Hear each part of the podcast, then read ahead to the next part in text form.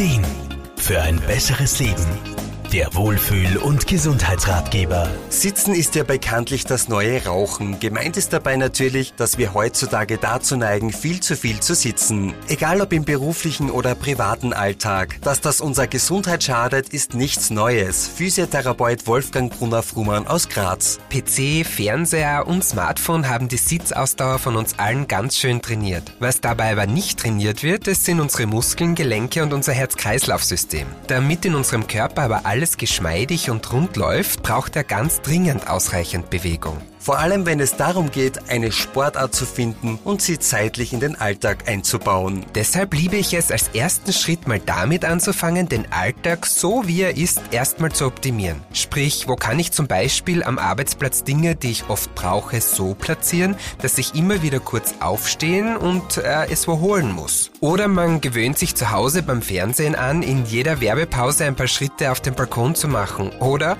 man legt die Fernbedienung so weit weg, dass man immer wieder wieder zu ihr hingehen muss. Es gilt also, Bewegungen in den Alltag zu integrieren, indem man sich und seine Gewohnheiten austrickst. Und dann bleibt da aber noch die Frage, wie man eigentlich richtig und aufrecht sitzt. Wolfgang Brunner-Frumann. Was das richtige Sitzen angeht, gibt es einen großen Denkfehler. Und zwar, dass aufrecht sitzen gleich gutes Sitzen ist. Und das stimmt einfach nicht, denn eigentlich braucht unser Rücken ganz viel Abwechslung. Also neben Bewegung auch ganz verschiedene Sitzpositionen. Das Problem ist nur, nur aufrecht zu sitzen fällt einfach oft schwer. Und alles, was schwer fällt, machen wir nicht oft und so lümmeln wir den ganzen Tag herum. Deshalb sollte man das aufrechte Sitzen durchaus üben. Und da hat unser Becken eine Schlüsselrolle. Ich sehe nämlich immer wieder, wie Patienten versuchen, den Kopf aufzurichten und es geht einfach nicht gut. Und das Problem beginnt da schon ganz unten am Becken. Mein Tipp, wenn wir unser Becken so kippen und aufrichten, dass wir ein leichtes Hohlkreuz machen, ja dann richtet sich automatisch die restliche Wirbelsäule mit auf.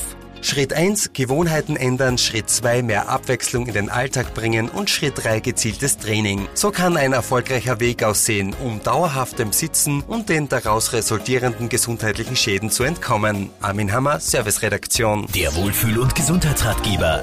Jede Woche neu.